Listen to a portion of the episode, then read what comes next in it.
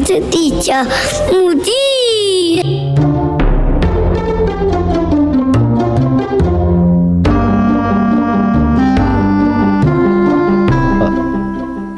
Hello，大家好，我是地球妈妈，欢迎收听《外星孩子地球日记》。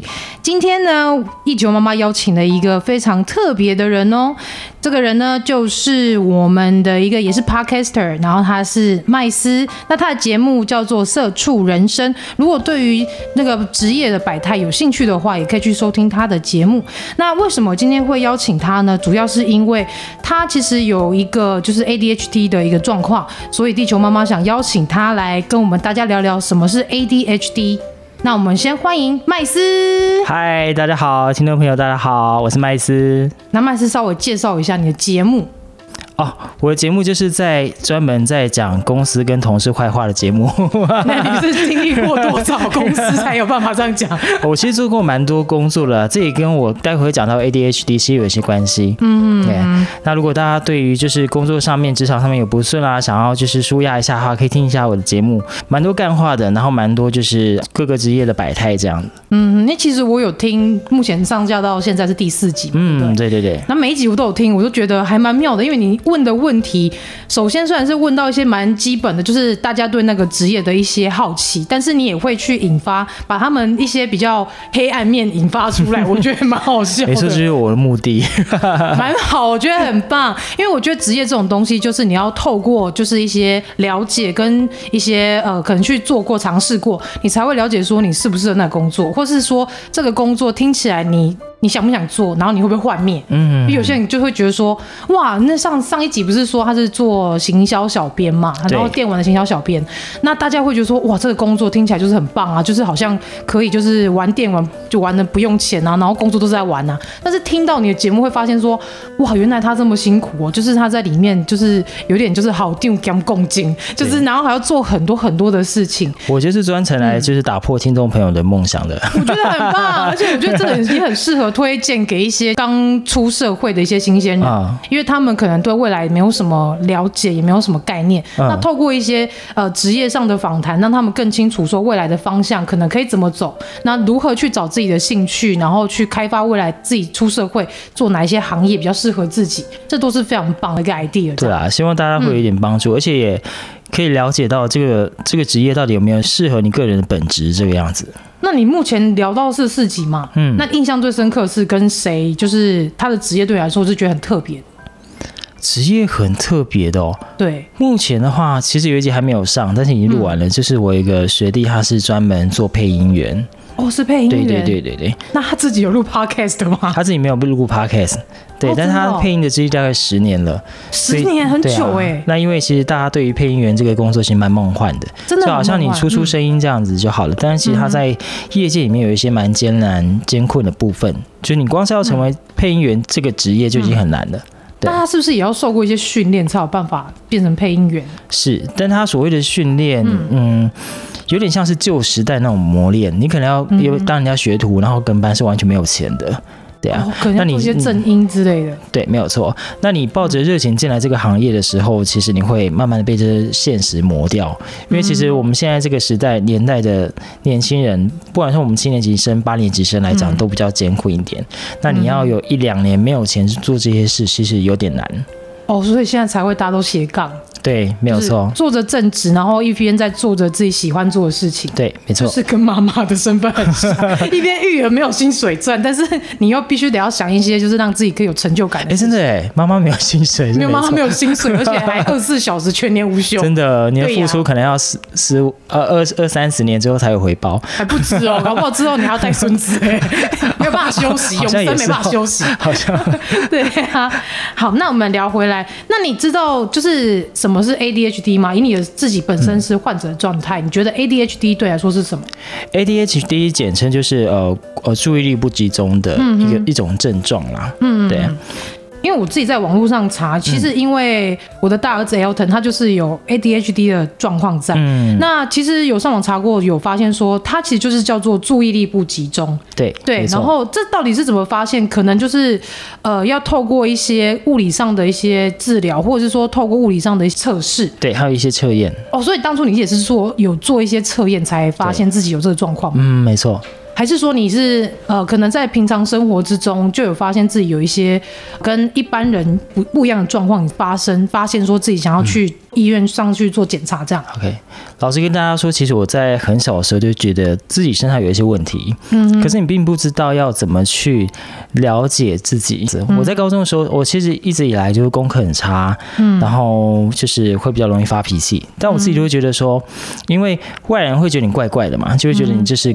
功课不好，智商不够，然后脾气又很差，会觉得你智商不够，对，会觉得这样，因为因为我们那时候年代，大家都是以什么升学为主啊，哦、看成绩，那你的成绩不好，你其实，在班上你就会被很简单被分野成会读书或不读书这样子而已，因为那个时候还没有多元教学，像现在的小孩那么幸福这样，嗯，所以那时候功课不好的时候，又爱讲话，又爱跟朋友玩，就会变成老师的眼中钉这样。所以是在上课，老师在教课当下会分心吗？对，你会一直想要跟人家讲话传纸条。嗯，我印象最深刻，在从幼稚园开始就就会这样子。幼稚园就开始发生，嗯、发现自己身上可以有这种状况，就是会想要跟其他人聊天，然后没有办法专心听老师教课这样。对，我当初不知道那是个问题，可是后来长大之后，哎、嗯，发现这边跟 ADHD 有有一些关系关联在。嗯，像我幼稚园就很喜欢跟同学传纸条，传到后来老师很生气，叫我把那个纸条吃掉。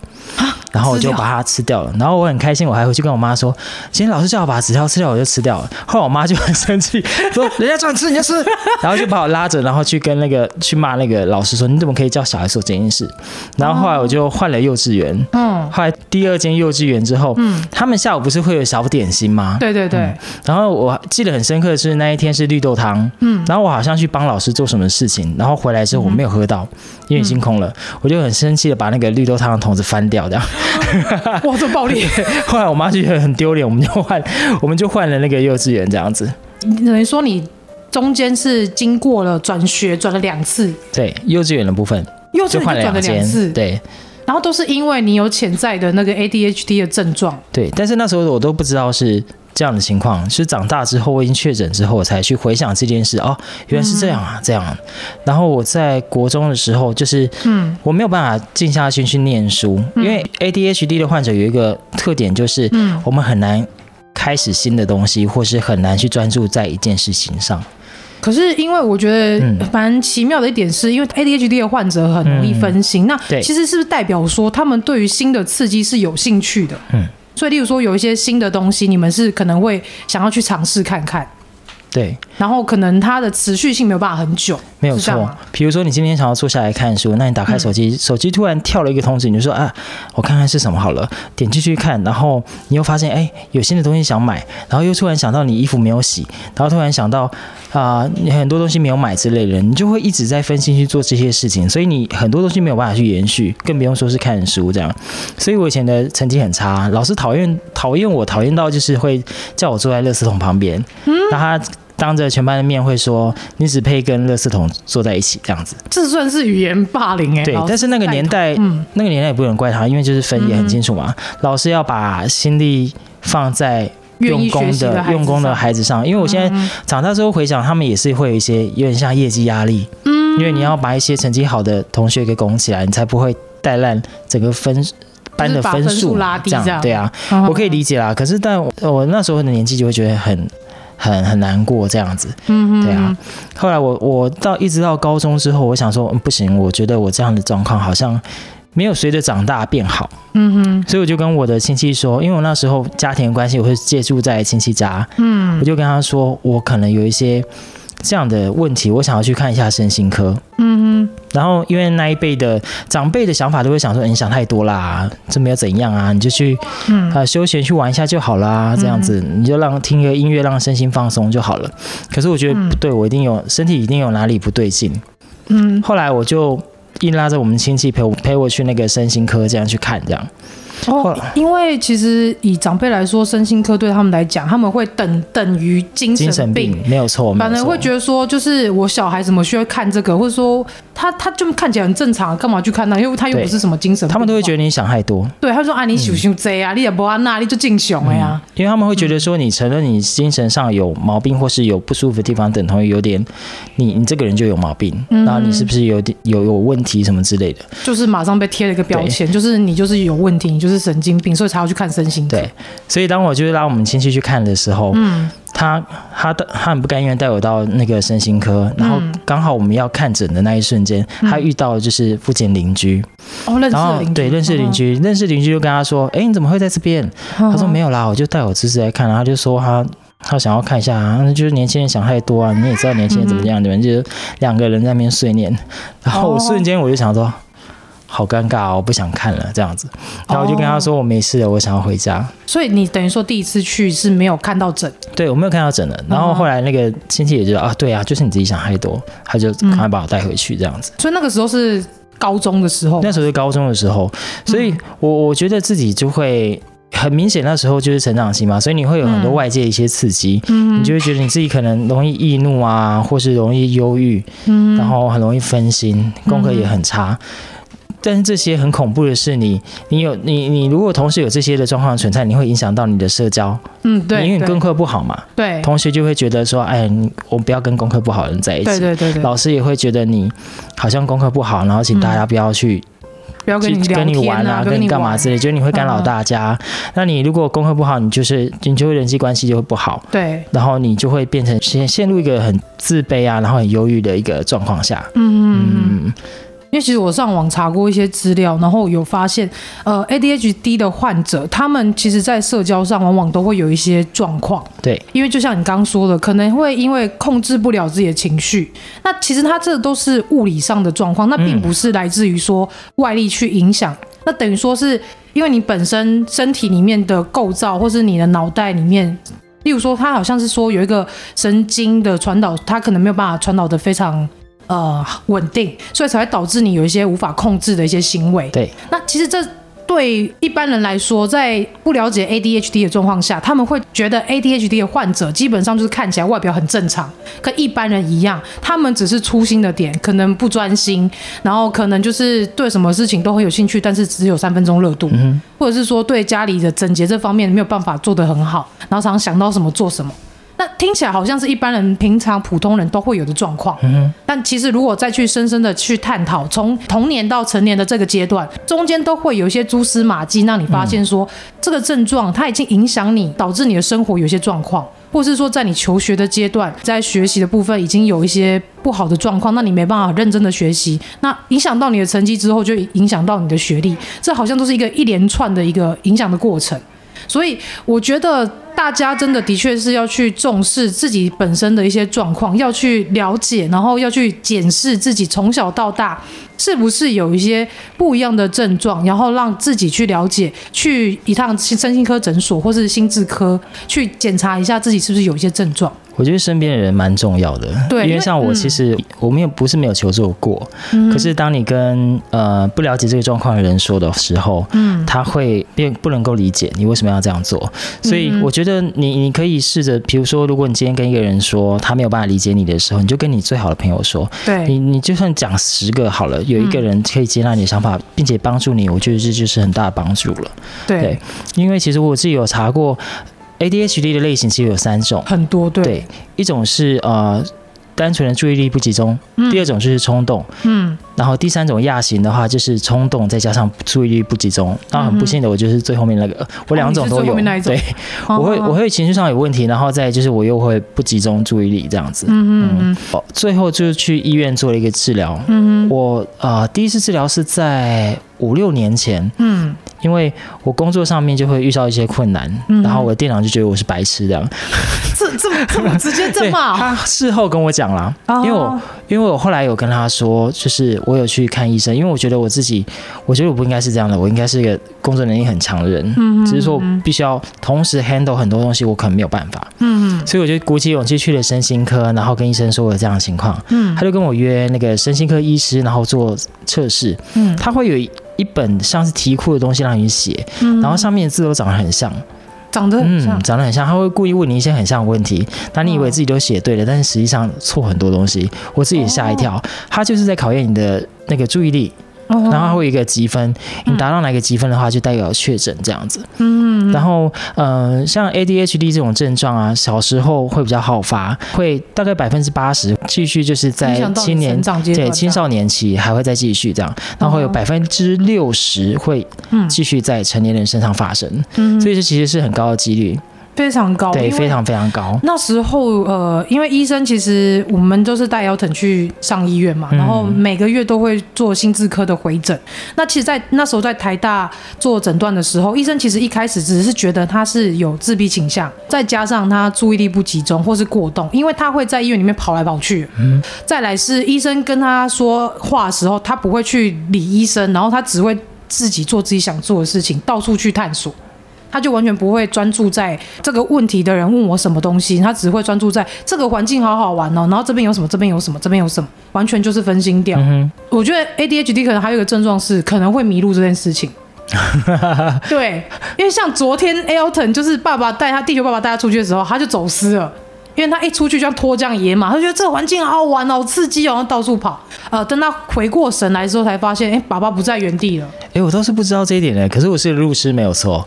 我觉得这可能多少有一点多少有一点关系，是？应该是有一点关系。就出去可能就会啊，环境给你太多刺激你就会觉得这边好好玩，那边想看看。OK，对，然后你可能会忘记你本身要做什么。就像你刚刚说的，当你现在想要看一本书，可是你忽然看到手机跳出一个讯息，你就会不停的在做外围的工作或外围的事情，你完全是说忘记你本身最初要做什么事。对你可能有一个新的刺激，你就被勾走了。对对对对对，所以我觉得这应该是 ADHD 他患者本身可能他的生活中带来的一个很大的困境。那请问那个 Elton 他是儿童、儿童方面 ADHD 的嗯，部分嘛？对对那他的治疗部分呢？是用物理性的还是药物性的呢？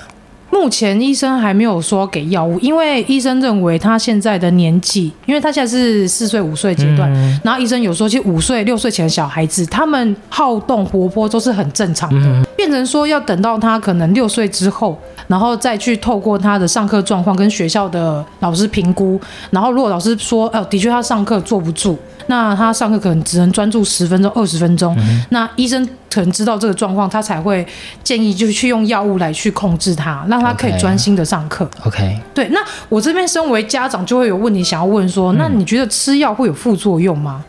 我觉得会耶。那它副作用会给你带来什么？好我先跟大家说一下它这个药的部分。嗯它呃治疗过动症的药啊，其实是一种叫利他能的药。嗯嗯这种药效它其实蛮强的，它会控制你的中枢神经，让你兴奋，嗯，这样子，那你就可以就是变成说集中在一件事情上面。嗯可是它有因为药药用比较强，它是第三类管制的药。嗯对，我已经知道说已经可以拿处方签，慢性的处方签这样子。哦对，一次拿三四个月这样子。哦但那个药呢，就是会让你兴奋，所以你吃下去的话，会有一点点呃，你不会觉得肚子饿。哎、嗯大家不要拿来减肥哦，其实平常是拿不到的哦，你要确诊才能拿到这个药。然后在国外又叫做聪明药，哦因为他们觉得吃下去的时候可以就是很集中、专心的集中这样子。嗯但是很多人误解了，你专心集中不代表你的智力会提升。嗯对对对对，所以有些父母他可能忧郁的时候，国外有些父母他忧郁或压力大，会偷吃小朋友的那个利他能。真的假的？对，但是现在比较没有滥用的情况，因为以前过度的。有点是渲染说这个东西可以让你变得很聪明，瞬间这样子但其实不会。变很好，这样。可是它主要功能就是让你可以，比如说你你在做事情的时候，你可能我以前可能做事情的时候，我可能很容易分心，嗯这个做那个，这个做那个。那我吃了药之后，我可以在短时间之内，嗯我脑袋还在想的时候，我就已经完全确切的做好每一件事情了。哦，对，它其实可以让你就是专心，但是因为它药效比较长，所以它可能会造成失眠的状态。所以我有一阵子其实失眠很严重。那你说你失眠严重状态是因为吃了药给你的副作用，对，它是一个副作用。所以它等于说它可能你吃了这颗药，那它你让你整天八到十个小时是处于这种兴奋的状态。对，所以医生都会建议你早上吃，嗯，他不建议你下午之后吃。哦，对，因为那时候我听医生说要开药的时候，其实我有点担心，身为家长会担心嘛，因为毕竟药这种东西它是一个化学成分的东西。对，没错。对，所以你会多多少少会想说，这会不会影响到小孩子的发展，或甚至说这个吃久了会不会对脑部会有什么不好的部分这样子？那其实后来有听了很多家长他们的反应，就是说，如果能给小孩子提早吃，那是提早吃比较好，因为这种药它是目前听起来是不能断。他必须得要吃到你有办法去控制你自己，才有办法去断药。嗯，对。那如果说小孩子提早吃的状态下，第一，他对他的学习状况会比较好；然后第二是在他的认知跟他的社交部分也会多少有点帮助。我我是认为啦，Elton 现在那个年纪应该我觉得还好。嗯、可是如果上了中小学，他可能要跟一些人社交的，嗯、就跟小朋友其他小朋友去玩去沟通的时候，我觉得可能就要适量一些。因为像我其实。我到很晚才确诊嘛，嗯，所以其实我已经错过很多很多黄金时期了。就是我在社交上面，不管社交上面工作也好，谈恋爱上面，其实都有踢到铁板过。因为这个目前这个症状这样子，所以会想到说，呃，如果可以洗澡治疗的话，我是不是可以再跟同事跟朋友再处得更好一点点？工作上面也会更顺遂这样子，然后谈恋爱也会有很好的结果这样。所以我觉得。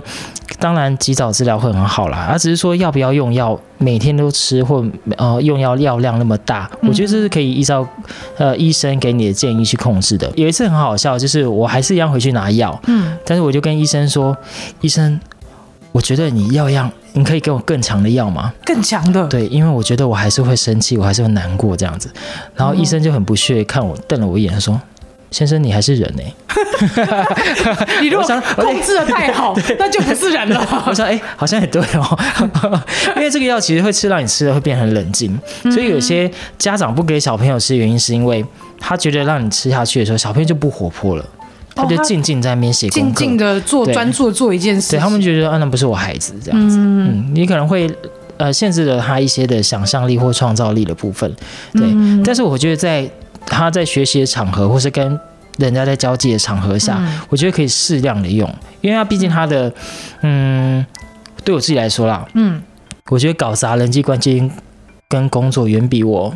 失眠来的重要，所以我宁愿失眠，我还是我我是想要我想要让自己的状态是好一点点，对，所以后期医生利他人有给我比较少一点，他叫我说如果可以的话，利他人就是你在很严重的时候再吃，他反而开给我一些呃像是学名是威克卷，它是治疗那个忧郁症的药，嗯。它里面有一点成分是跟它一样的。哦，嗯，所以就可能不用那么不要那么重，它可以维持到二十四小时，可是它的药效不会到那么重。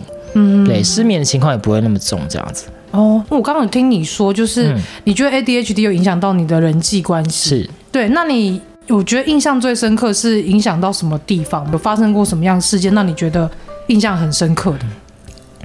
印象很深刻的，对，我觉得除了学校之外，就是在工作场合，嗯，比如说主管会交给你 A 的事项，嗯，N 跟 B 的事项，那你会想要把 A 给完成，但是如果你在 A 还没有做完的时候，你就被打断了。哦，你就你有可能做到一半去做 B，那你 A 就会完全忘记。就是这样的事情，完全一直在重复这样子。所以我也是，我很常就是会被同事觉得说我好像故意忘记或什么之类的东西。哦，例如说可能同事。请你帮忙做什么事情？那你当下你可能又要把你本分做好，对，那你可能就会忘记他交托给你的事，对。然后你同事就会怪你说啊，你不是说要帮我做，你怎么没做这样？对。然后私下他们就说啊，麦斯做事很不行啊，或者什么什么之类的啊。对啊，你就会间接影响到你在。你在这个职场上面的人际，或是老板对你的评价之类的。嗯，我后来就是确诊之后开始吃药之后，嗯，我因为我们那个我们公司社内其实有考试制度，就是你考过之后可以加薪。对，我吃完药之后，我我下一个月我就我就有就是加薪这样。然后我回去跟医生说，医生说哦这么有效这样，医生也觉得很棒。对啊，医生说这样不错啊，有进步。我说对。然后后来我就跟我们店长坦诚说，我有这样的。状况，后来我们店长也哭了，他就说，啊、他哭了，因为对他说，因为他一直觉得说我是不是有智能问题或什么之类的，然后他对我很抱歉这样子，因为他自己也有他这样认为哦。对，因为嗯，我们我们必须要，比如说，我们可能要维护客户关系，然后要做现场的事情，嗯，然后又要帮客人处理啊、呃、商品，他挑选这样子，嗯，所以我们一次要忙很多东西的，对对对，那你没有办法全部很多好，你就变成每个都搞砸。哦，对，你怎么会这个又出错，那个又出错，那个又出错这样子，哦、是一连串的效应。所以他后来就觉得说啊，他好像错怪我什么之类，因为他自己他自己压力很大，他又去身心科，所以他是可以理解这件事情的人。嗯，对，所以后面我后来我们就大和解，我们就变成很好的朋友。可是也是幸好他本身有意识到，就是应该是说，因为现代人对身心科这个东西还是有太多的标签，嗯，然后太多的不了解。因为我觉得其实成人的心理卫生跟心理健康是真的非常重要的，对，尤其是在你的人际关系跟在你的生活上，因为假如说一个平常可能有。忧郁的人，或者是说他可能是很躁郁的人，他在他自己完全不知情的状况下，他可能真的会搞砸他的生活，跟甚至是他的人际关系，甚至是亲朋好友、家人的关系都可能。如果说可以透过像是你自己有自发的发现自己有些状况，去就医去做一个评估，那甚至是往后接受一些治疗的话，那也许对你的人生来说会有比较多的帮助，帮你接到正轨上去。没有错，我非常推荐大家去看一个影片，嗯，就是三年前。囧星人，嗯，你知道囧星人吗？他在他在 YouTube 上面有贴一个，就是注注意力不集中协会的一个影片，也是提倡说告诉大家 ADHD 是什么东西，然后要如何治疗，它会有什么症状。嗯，我后来看了就很有感，因为那时候已经接受治疗了，我就在他影片下面留言，嗯，所以我就是成年之后确诊 ADHD 的患者，然后我就跟大家说有什么样的一个。就是症状啊，可以去寻求什么样的帮助？这样，然后下面回响还蛮大的。我才发现，哎，好多人是这样哦。那我有朋友也跟我说，他的他跟他姐姐也是 ADHD 患者。我平常我都看不出来，他没讲我都看不出来。他姐姐是行为上的，就他现在三四十岁了，他喝个饮料就会到全身都是这样，没有办法，就是很专心的喝。对，没有办法很专心的喝。嗯嗯。然后我自己的话，我是长大之后，只要我水杯放在我这边，我就会被推倒，我就把它推倒这样啊。我都会，我都会不自觉的。但是不自觉，不小心碰到它就。对啊。你可能突然忘记它在这。对。然后有人看到猫推倒那个杯子，我想，哎，猫是不是都有 ADHD？我觉得可能有，因为猫很容易分心。对对对。我觉得搞不好跟我们一样的患者这样。对啊。这点小动作就是，嗯，我建议大家可以审视自己一下啦。如果你的人生对。嗯。如果你人生是发生这种事情太多的时候，嗯哼，其实或者是你身边有这样的朋友，他的生活一直很不顺，他的社交你也觉得他很不好相处，可是是你很在意的人，嗯哼，我建议大家都可以去让他了解一下他自己的状况，因为人的身体会生病啊，心也会生病啊，这是真的，真的。我觉得这是真的，不然怎么会有那些什么美国大兵去打伊拉克，然后回来就是有身心灵创伤那些东西呢？对啊，对啊，就是像现在也很多人会有一些创伤后症候群。没错，对，那其实我觉得文明病很多啦，然后心理这一块就是常常会有因为外在的环境因素，甚至是可能自己内心不够坚强，然后可能会导致一些往后他这些心理因素，然后导致自己的一些生活或是人生会有一些状况发生。对，那我们今天非常开心，就是可以邀请 Max 上节目，跟大家分享有关于 ADHD 这个状况的部分。那如果各位像听众，如果说家长或者是你你家里有小孩子，可能有刚麦斯讲的一些症状的话，真的可以就是带去医院去评估，去更了解他是不是有这个症状。如果说确诊有这个症症状的话，我们可以及早做一些治疗。嗯，那没错。对，在成人的部分的话，如果因为以前的年代，我们爸妈不会是很注重这一块，因为他们只会说啊，小朋友就是好动一点，然后活泼嘛，然后是北吧这样而已，就是蛮婆这样，可能他们也不会去很了解、很仔细的去注意小孩子的发展跟一些可能突发的一些状况。那变成说我们在成人之后，如果已经有意识到自己有一些嗯不是很正常，或者说有一点一些症状是跟呃，影响到自己生活或是人际关系的话，那大家真的也要去，也不要说鼓起勇气，应该说把看身心科的这件事情当成是一件很正常的事，因为对国外的人来说，他们看心理医生是等同于像看感冒一样，真的没错，是很正常的，是理所当然的事情。对对对，对，生病就是看医生，没错没错。那最后想要请麦斯跟这个社会上有 ADHD 的患者，请你跟他们说一段话，你想要鼓励他们的，或者是说你觉得在这条路上面。你需要帮助，想想邀请你说说一段话，这样子。我觉得首先你要知道这世界上没有一个人是没有用的，嗯，或是当你就是受到外界大家批评说你这个人不好相处啊，或者我觉得你很笨，你做事都不好的时候，嗯，你可以去反思一下这件事情，我跟别人到底有没有不一样？为什么别人做到我做不到？那如果你有。你有这样的想法的时候，你去认识自己，多看一些心理的书去认识自己，嗯、然后也不要就是羞于去看医生。嗯，这个其实没什么，真的没有什么，真的没什么。尤其如果你不去处理这个问题的话，像我们亚洲人是以人际圈跟跟情感跟人情有很大的关联的。地方，你不像美国，美国如果你自己你你不想跟人家接触，你就自己做自己的事情，其实没有关系，对，对，因为大家都独立的。可是如果人家你在亚洲，你没有办法打入人际圈子的话，你对你自己的工作跟感情，还有你未来的走向，都会非常非常困难。嗯，所以我觉得，呃，如果你在这跟我一样是在这个困境，或甚至是你已经到了成年了，你还是这样的状况，去看医生吧。我觉得就是交给专业。嗯，对，真的。如果身边人都不能理解你，那你就寻求专业，我觉得这是最重点的。对，嗯、没有错。好，那我们今天谢谢麦斯，这一集就到这边结束喽。那欢迎大家下次再继续收听《外星孩子地球日记》，我是地球妈妈，大家拜拜，拜拜。